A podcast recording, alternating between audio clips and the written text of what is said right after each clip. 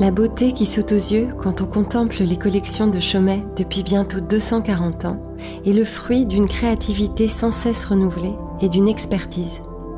Une somme de miracles techniques et esthétiques opérés par les virtuoses de la maison. Ce chemin de la technique vers la beauté est celui que prennent les artisans d'art, les artistes, les créateurs de toutes les disciplines la Maison Chaumet a souhaité orchestrer une série de conversations expertes et inspirées sur la matière, sur la couleur, sur la lumière, sur la pensée, afin de partager, de nourrir et d'éclairer sa propre virtuosité, ouvrant ainsi un nouveau regard sur le monde mystérieux et miraculeux de la joaillerie.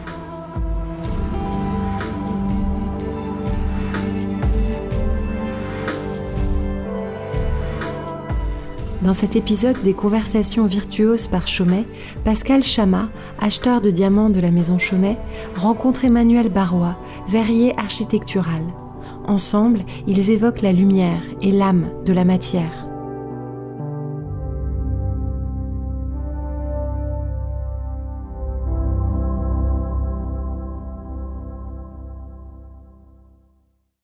Alors comment on apprend ça à acheter des pierres Alors acheter ça s'apprend pas vraiment, il hein, n'y a pas d'école. On apprend un peu de gémologie, donc il y a des formations, il y a des écoles de gémologie. Puis après pour acheter c'est du réseau, c'est de l'expérience, c'est euh, des expériences professionnelles. Et puis, euh, voilà, il n'y a pas d'école pour acheter des diamants. Donc c'est ce qui fait un peu la spécificité aussi du métier. J'ai choisi ce métier... Euh, finalement, j'ai fait une rencontre avec quelqu'un qui m'a fait aimer ce métier. J'étais jeune, 25 ans à peu près.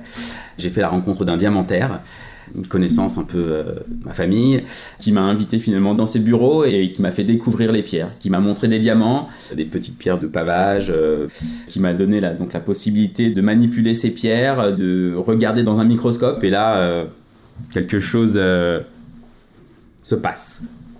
Quand on regarde, plus on regarde, plus on voit de choses. Et là, même sans avoir jamais rien pris, hein, j'avais jamais vu euh, spécialement de diamants euh, non montés. On s'aperçoit de plein de choses. Je vois euh, de la lumière, je vois des petits diamants, mais taillés parfaitement. J'avais pas imaginé que des diamants si petits peuvent être aussi bien taillés et taillés comme les plus gros qu'on avait pu voir en photo ou dans les livres. Et je me pose cette question, mais quel savoir-faire il y a là-dedans et quel... Il y avait un mystère, il y avait surtout quelque chose d'incroyable dans ces toutes petites pierres et autant de brillance. Moi, j'avais jamais vu ça. Il y a quelque chose qui ressort des diamants et on sait à ce moment-là pas vraiment l'expliquer. Et c'est là que j'ai décidé d'en faire mon métier.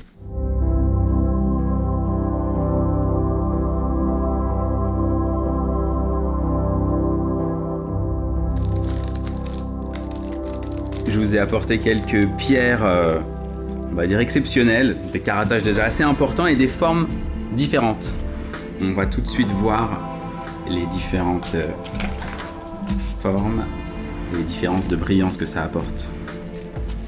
Et de feu. Et de feu. Alors les feux, c'est l'ensemble de faisceaux de lumière qui vont ressortir de la pierre. Donc c'est la lumière qui va ressortir par les facettes, par la table, qui vont faire ressortir une certaine quantité de lumière à la pierre. Premier point commun, puisque nous, le verre, c'est un art du feu, évidemment. On passe notre vie à... dans les fours, la vie des diamants euh, commence dans le feu finalement.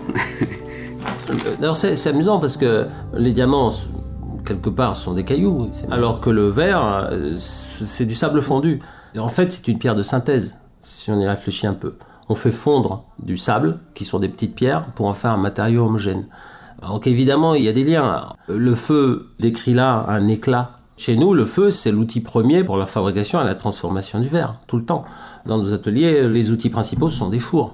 Ben, un diamant brut, c'est un diamant qui a déjà plusieurs millions, voire milliards d'années, qui, euh, tout au long de son, on va dire, périple, a été contraint à des très hautes températures, des très fortes pressions.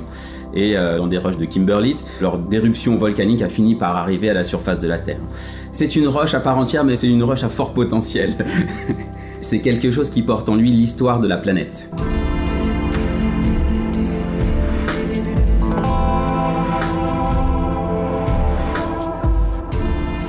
Quelque part, c'est du patrimoine. Évidemment. Il y a toujours. vieillit pas la pierre. Ah, c'est, bah, ça, ça vieillit pas. Hein. Cette pierre-là, elle a peut-être déjà 2 milliards d'années, hein, donc euh, forcément, euh, c'est stable, ça bouge mmh. pas. C'est bon, ça peut se casser, hein, si on tape dessus, ça se casse, mais c'est quand même le matériau le plus dur.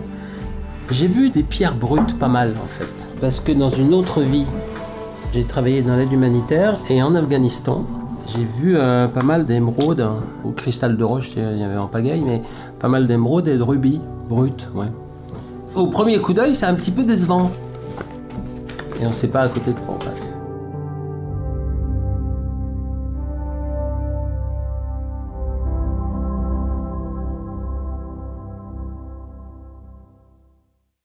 Alors il y a de très nombreuses euh, tailles, notamment donc la taille poire, la taille brillant, la taille princesse, euh, toutes les tailles euh, émeraude, carré. Et en fait, toutes ces tailles ont été déterminées, un, de par la forme des brutes, et de deux, de par la brillance qu'on voulait en faire ressortir.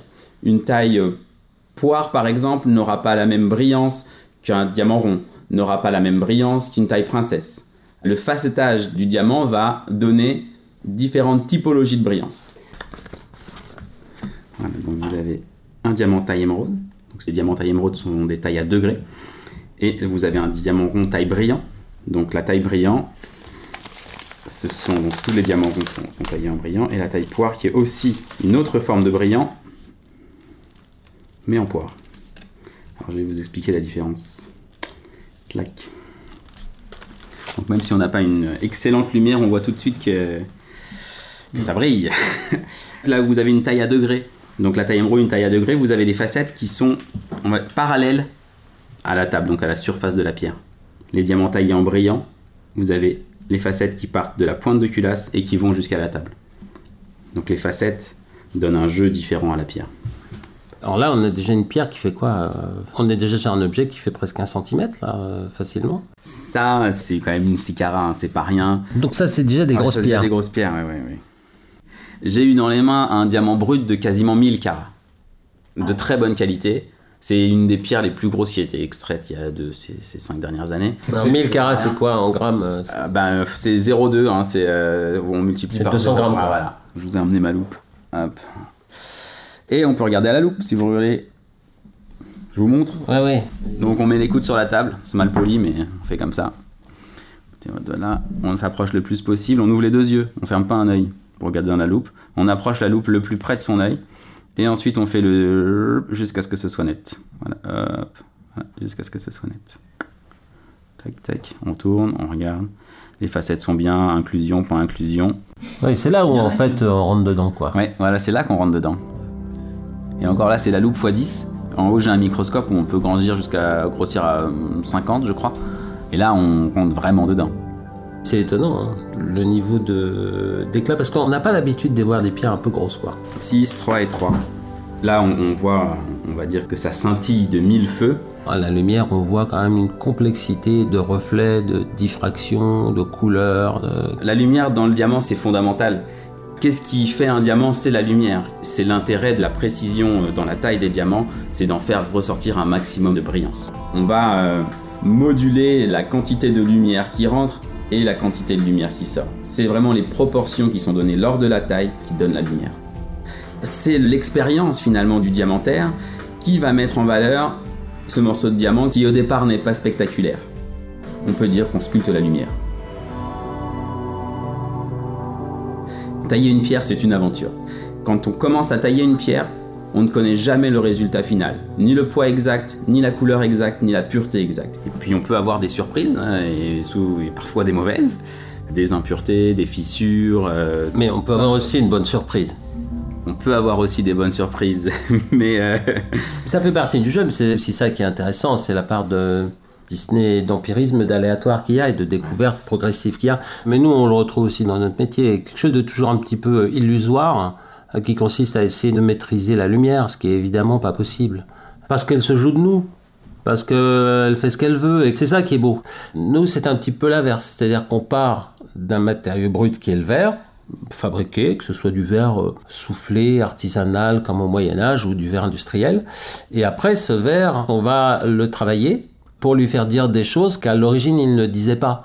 Le procédé est un petit peu différent, mais au final, l'idée est toujours la même. On prend un matériau qui avait une capacité à jouer avec la lumière qui était euh, assez faible, voire nulle, Et puis, on en fait un réceptacle de lumière et un révélateur de lumière et d'espace, puisque l'espace et la lumière sont intimement liés. Voilà. Donc il y a effectivement beaucoup de points communs. Le verre est un matériau qui a une esthétique propre qui est très très forte. Si on le laisse faire, cette esthétique prend le pas et le matériau a tendance à dire plus qu'il ne devrait, en tout cas plus que ce qu'on veut lui faire dire. Donc il faut le contraindre.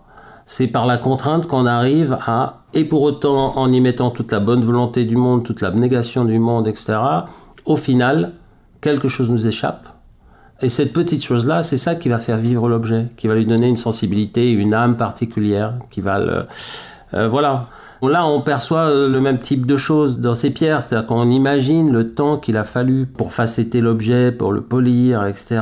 Et pour autant, quand on le fait tourner à la lumière, il y a des choses qui semblent se passer à l'intérieur qui, qui sont peu compréhensibles, qui nous échappent, mais c'est justement ça qui nous emmène ailleurs. C'est tout l'intérêt de la chose. Après, il y a toujours une espèce de quête euh, déraisonnable d'absolu. Euh, voilà. Mais J'imagine l'ouvrier euh, qui va polir cet objet-là, euh, ce qui peut lui passer par la tête euh, quand il le fait, et qui va évidemment conditionner le résultat final. Si le travail est fait de manière cohérente, c'est la pierre qui décide au départ. Tous les diamants bruts ont une forme différente. En fonction de la forme, il va déterminer quelle pierre il peut faire dans ce brut. C'est la pierre brute qui détermine sa propre forme, pour avoir finalement le moins de pertes possible, puisqu'on travaille une matière à très forte valeur. Donc le but aussi euh, du diamantaire, c'est vraiment d'optimiser son diamant brut. Aujourd'hui, il y a beaucoup de machines, beaucoup de technologies. Il y a des machines qui vont faire une partie du travail. Ça se scanne. Ça, se scanne. Vous avez des machines où vous mettez le brut et il va vous scanner la pierre et il va vous proposer. Et en fait, ah, il va optimiser les géométries intérieures. Exactement, dire bah, cette partie-là, on va la couper parce qu'elle vaut zéro. C'est là où la technologie a un intérêt. Là, le logiciel va vous intégrer les pierres dans le brut. va vous dire, bah, sur ce volume-là, vous mettez une taille émeraude ici de 4 carats, elle sortira ça, plus ou moins, et vous avez mettez tac tac tac, et ça vous modélise en fait, ou couper. Après, donc ça va marquer. Prenez la pierre, et euh, aujourd'hui c'est au laser, et vous coupez la, pierre en, mmh. tranches. Finalement, optimiser, c'est un compromis de tout ça. C'est-à-dire qu'on va essayer, évidemment, en premier, d'obtenir la pierre la plus belle, en ayant le moins de pertes de matière possible, tout en ne transigeant pas sur la brillance. C'est-à-dire qu'on peut tailler moins une pierre pour avoir un poids plus important, mais pour nous, en tout cas pour Chaumet, le plus important n'est pas le poids finalement d'avoir la pierre la plus belle. Donc on va imposer parfois à nos partenaires de perdre plus de matière, mais pour avoir des pierres parfaites. Et le sens va aussi décider de jusqu'où on peut aller pour tailler telle ou telle facette. Il y a aussi cet aspect de dureté et de sens de la matière qui fait que certaines pierres ne euh, pourront pas forcément être taillées de telle ou telle forme parce que ça ne matche pas avec le brut.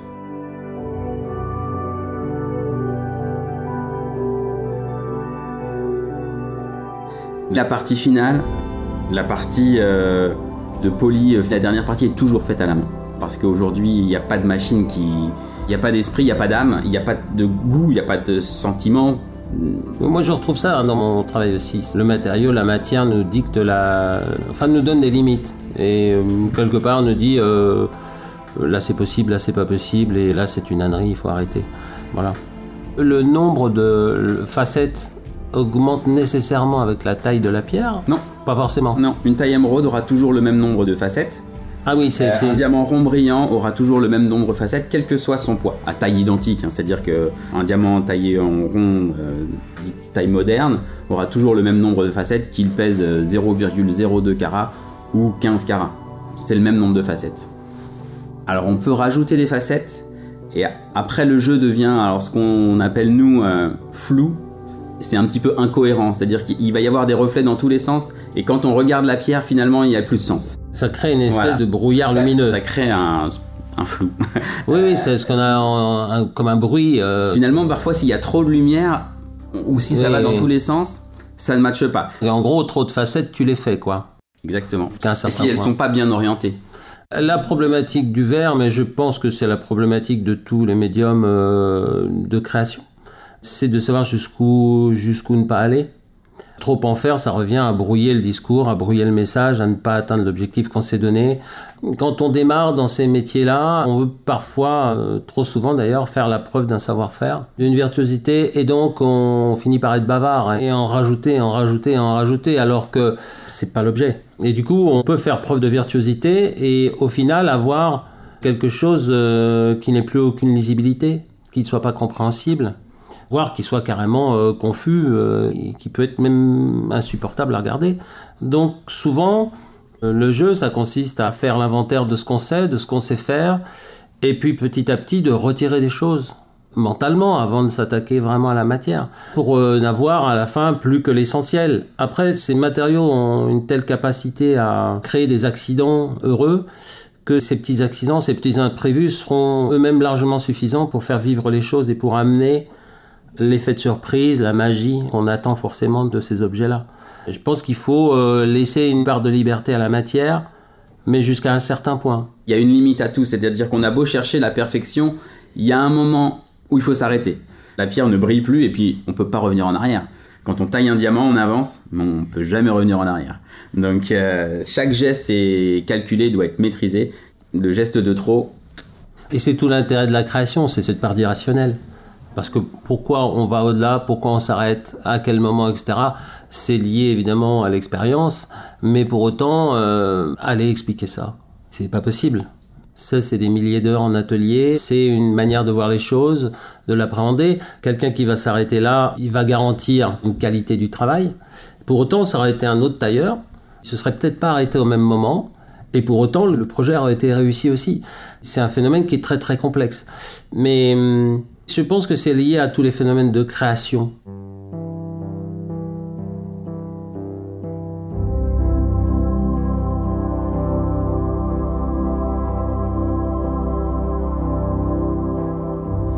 En termes de forme, de taille, de géométrie, on a été euh, jusqu'au bout de ce qu'on pouvait faire ou il y a encore des nouveaux Il y a, des nouvelles. En fait, aujourd'hui, euh, si on parle de la taille rond, euh, taille brillant, il y a des gens qui modifient, qui vont rajouter des facettes, qui vont orienter les facettes différemment, faire des pierres plus plates avec plus. Ça brille plus ou pas, euh, ça a des jeux qui sont différents. Alors, on va essayer de, détrôner la taille euh, historique du diamant et en faire une autre. Pour moi, aujourd'hui, la bonne taille, c'est un taille rond brillant, 58 facettes. C'est un classique, quoi. Ouais, c'est un classique. Donc celle-là, leur taille émeraude, c'est du coup, on se retrouve avec des espèces de strates lumineuses. Sur une taille émeraude, vous avez de la brillance, mais qui est complètement différente. Vous avez de la brillance par. Euh, oui, par. Enfin, moi, je vois comme ça, visuellement, je vois par strate, quoi. Une espèce de millefeuille de lumière, quoi. Hein. Là, vous pouvez regarder. Le fastage est donc complètement différent, les lignes sont parallèles. Et vous avez euh, des degrés, en fait, ce sont ce qu'on appelle les tailles à degrés. Pour moi, le travail du verre. Euh, c'est un moyen, en fait, le fait de travailler le verre. Nous, on travaille la lumière, pas le truchement du verre, mais on travaille la lumière. Et quand on a euh, le diamant que je tiens entre les mains, on pourrait presque se dire c'est une manière de rendre solide la lumière, c'est un morceau de lumière solide. Il y a quelque chose euh, de cet ordre quand même. C'est une tentative euh, un peu folle de vouloir synthétiser la lumière en un objet. Évidemment, c'est pas possible, mais évidemment, on va quand même y travailler et on y travaille depuis des millénaires et je pense qu'on n'a pas fini de se reposer cette question. Mais c'est sans fin, et c'est tout l'intérêt de la chose. La taille des pierres, c'est quand même quelque chose de très très architecturé. Moi, je travaille la lumière par le truchement du verre, mais essentiellement en architecture. Et c'est vrai que quand je regarde ça, le diamant qu'on a là en taille émeraude, ce diamant, c'est vrai que c'est frappant. Si on le multiplie, il faudrait calculer, mais si on le multiplie tel qu'il est, sans toucher à sa géométrie, si on multiplie par x, par 1000, par 10 000, on a exactement une architecture. Et qu'est-ce qu'on obtient? Ben, On obtient euh, le Grand Palais à Paris, on obtient le Crystal Palace à Londres, on obtient une architecture. C'est façonné. Dans une architecture, on rentre euh, physiquement, là on y rentre mentalement, mais il n'y a pas tant de différence que ça. C'est tout le paradoxe du verre, euh, du diamant. Ce sont des matérialités immatérielles. C'est transparent. Donc il y a quelque chose de très ambigu euh, là-dedans. Ça pourrait être une goutte d'eau cristallisée, non, c'est solide. Mais pour autant, c'est immatériel. Il y a quelque chose qui nous dépasse un peu. La taille, bon, même si là, ce sont des diamants euh, un peu conséquents, mais ça reste des petits objets. Euh, les regarder, c'est rentrer à l'intérieur et du coup, c'est découvrir des espaces mentaux qui sont beaucoup plus vastes que l'objet lui-même. De fait, ça nous transporte ailleurs. Il y a, il y a des débats sans fin euh, en histoire de l'art sur la définition d'une œuvre d'art. Il y a une définition qui me plaît bien, c'est c'est l'objet qui génère de l'espace. Une architecture, c'est ça, et euh, la pierre aussi, évidemment. Ça transporte ailleurs, au-delà. Alors à l'intérieur, à l'extérieur, mais voilà, ça génère des territoires euh, un peu inconnus et qu'on appréhende. C'est vrai que c'est une sensation que l'on a aussi lorsqu'on achète les pierres et qu'on les expertise.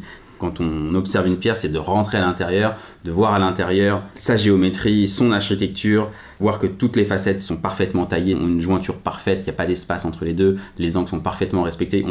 On, recherche la perfection dans les proportions, dans la géométrie des pierres. Tout le monde, entre guillemets, n'imagine pas aussi la difficulté du métier. Il y a des tonnes de diamants. Mais dès qu'on cherche quelque chose de précis, souvent on ne le trouve pas, c'est difficile. La quête, euh, aujourd'hui, on a pas mal de technologies, hein, donc c'est moins, moins aventurier, mais euh, on a un, réseau de fournisseurs qui sont euh, des diamantaires, qui taillent des diamants, qui achètent du brut, qui eux font un peu le travail d'aventurier, hein, c'est eux qui vont chercher des bruts exceptionnels. Donc on a ces gens-là en, réseau.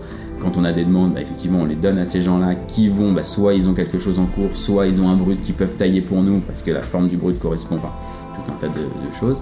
Et puis il y a les foires, c'est-à-dire qu'il y a euh, Bâle, Hong Kong, euh, Genève, il y a des foires où il y a des diamantaires, les joailliers, les fabricants de bijoux vont exposer. Donc nous, on, va sur ces salons-là et puis on, choisit les pierres.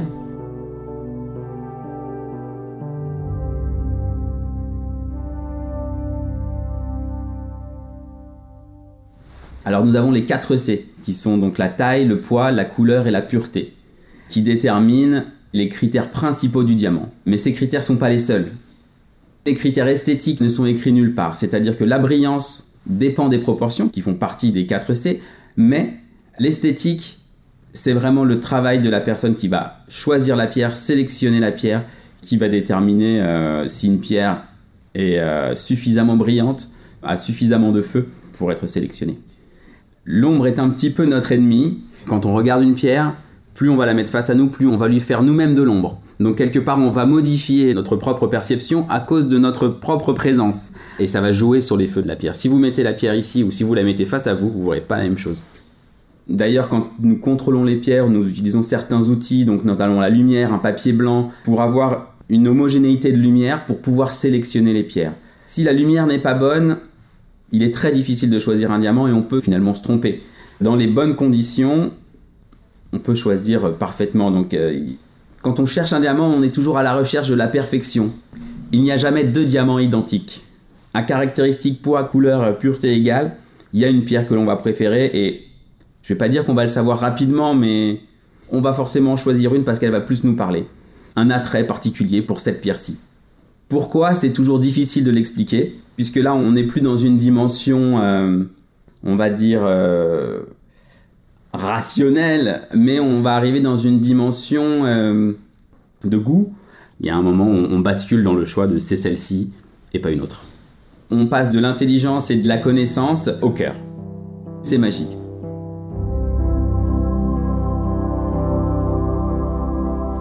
Il y a une part d'irrationnel qui est évident, et heureusement d'ailleurs. C'est ce qui en fait tout l'intérêt.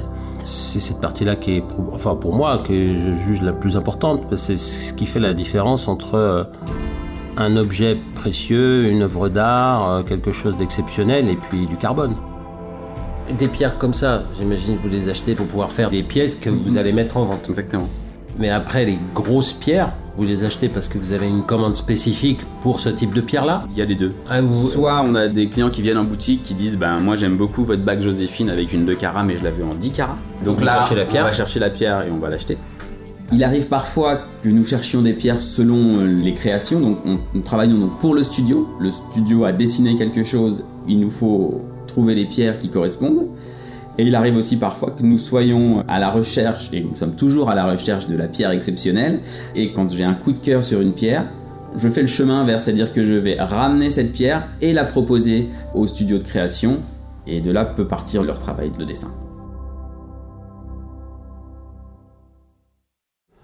dans le travail de l'achat, il y a effectivement ce moment où ça bascule, où finalement on décide d'acheter cette pierre-ci. Et on va quelque part se l'approprier, on y met euh, un, petit peu, euh, un petit peu de cœur, un petit peu d'âme, et on va la transmettre. On va la transmettre afin qu'elle soit mise en valeur. On prend toujours soin finalement des pierres que nous achetons. Quand on le donne au joaillier, on sait qu'il va la sublimer. Le travail du joaillier, effectivement, c'est de valoriser notre travail, c'est de valoriser les pierres. Comme moi, le joaillier sculpte la lumière. Une fois que la pierre est entre ses mains, nous disparaissons et on le laisse euh, finalement faire son travail de joaillier et de mise en valeur. Tout au long de la fabrication et de la création, il y a toujours un échange sur les pierres. Pour les pierres, on va dire les plus exceptionnelles, il peut m'arriver aussi d'aller directement à l'atelier et avant qu'il commence le travail, de dire euh, entre guillemets, prenez soin de ma pierre. Évidemment, c'est leur métier, mais on peut discuter euh, de dire, bah, cette pierre, elle a peut-être un petit peu, elle a un sens ou sur la typologie de sertie par exemple, sur telle ou telle pierre, on va dire bah effectivement il serait préférable de ne pas sertir trop en avant, de ne pas rabattre trop de métal, de ne pas faire un serti clos par exemple, ou de ne pas ajouter un tel ou tel entourage. C'est vrai que sur les pierres les plus exceptionnelles, parfois elles se suffisent à elles-mêmes, donc être le plus délicat, le plus fin possible, c'est toujours important.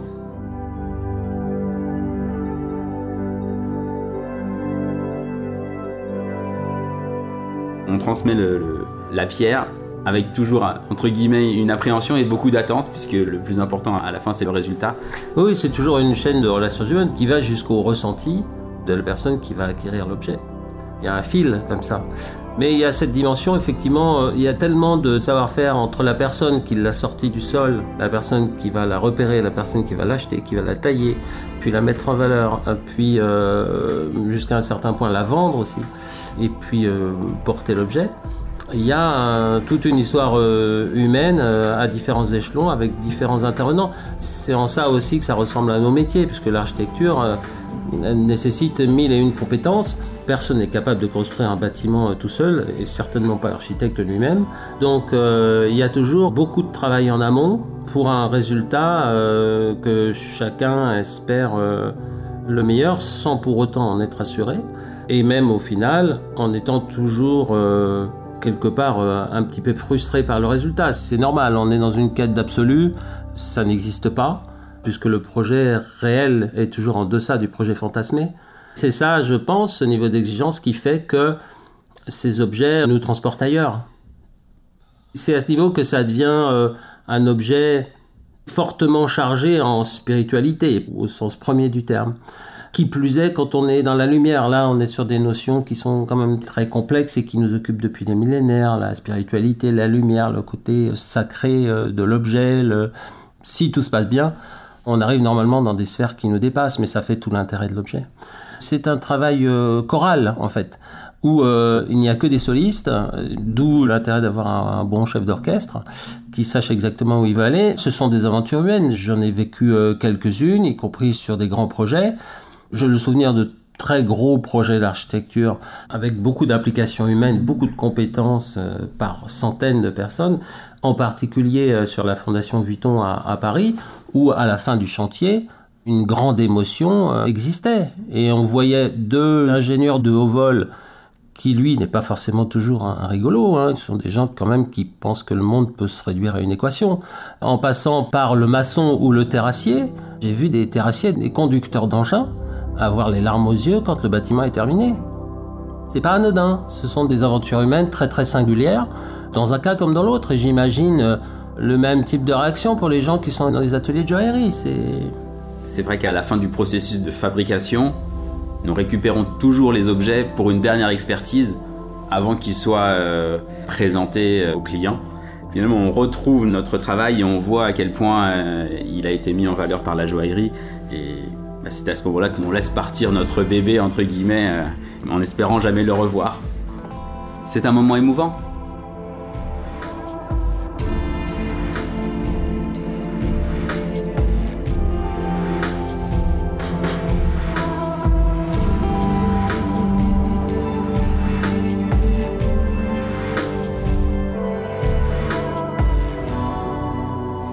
Vous avez aimé cette conversation virtuose proposée par Chaumet, dites-le nous en nous mettant 5 étoiles sur Apple Podcast. La conversation continue sur le compte Instagram Chaumet Official et sur le site chaumet.com.